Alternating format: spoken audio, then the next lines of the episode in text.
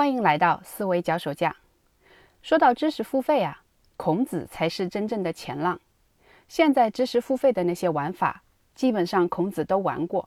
当然，除了焦虑营销这种太 low 的之外，孔子做的知识付费是会员终身制，而且还是导师互动式陪伴教学。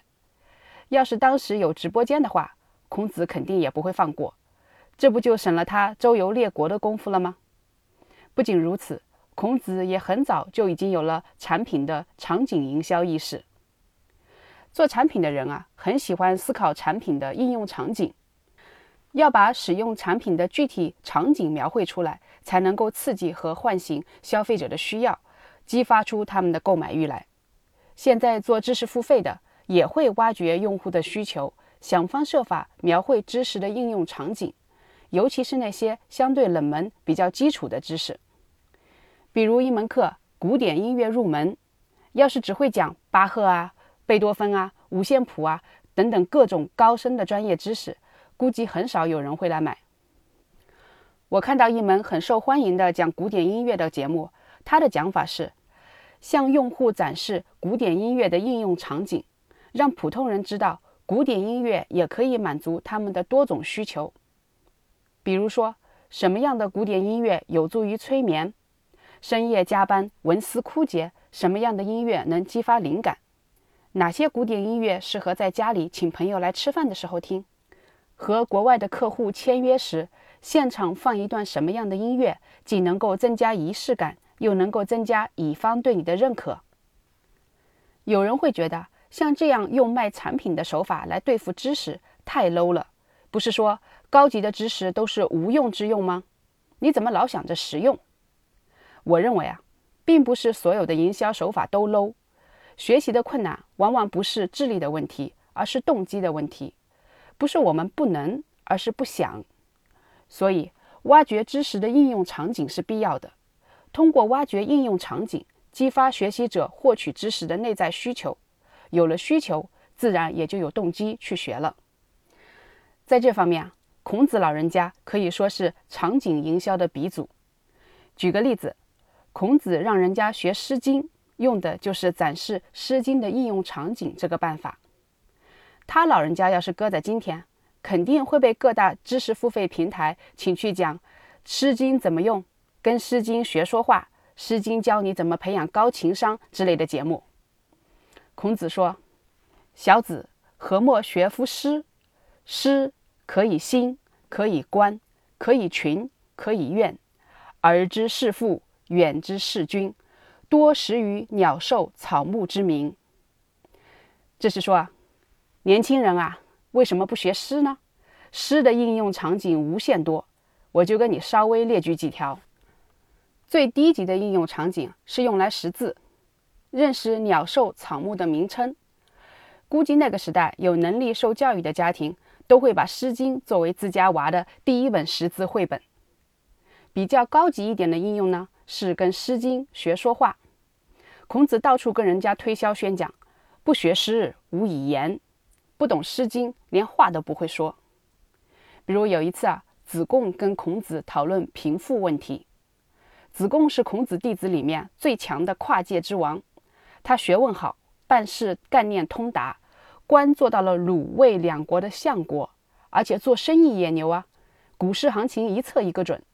绝对是学术界里最有钱的人，有钱人里面最有学问的人。不过，孔子最喜欢的弟子不是子贡，而是颜回。我觉得子贡跟颜回的关系啊，就跟禅宗里面神秀和慧能的关系类似。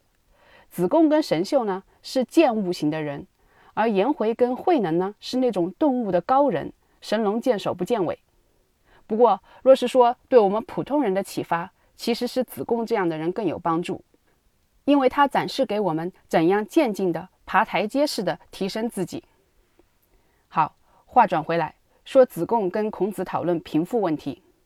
子贡问：“贫而无产，富而无骄，何如？”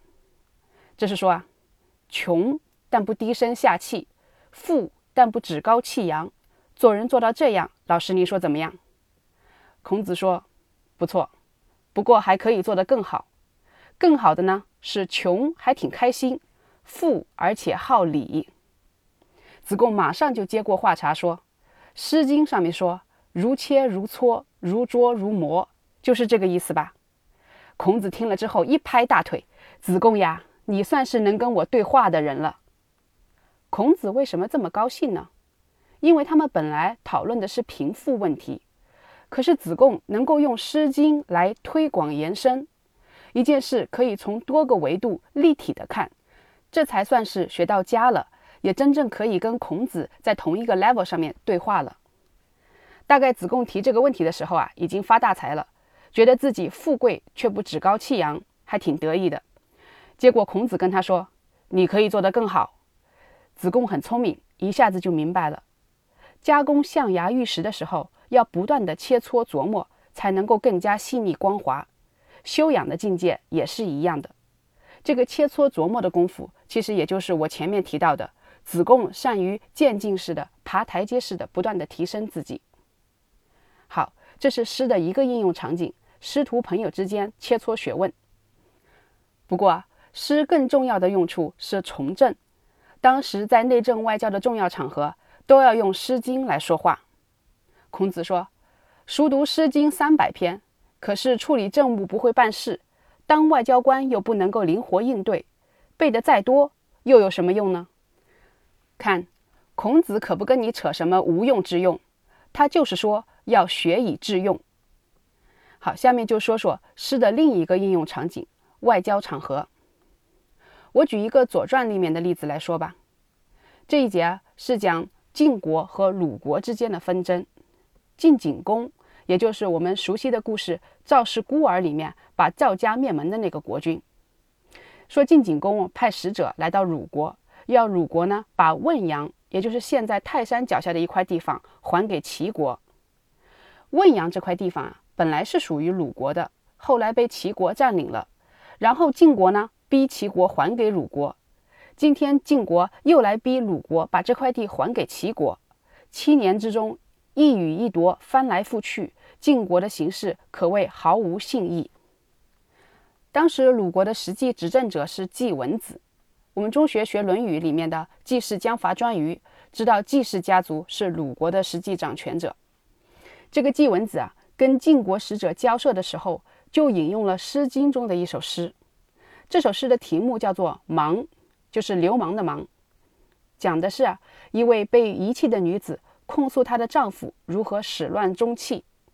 诗里面说：“女也不爽，事二其行；事也往极，二三其德。”用今天的话说就是，我做妻子的并无一点差错，是你这个渣男反复无常，太狡猾，前后不一，没准则。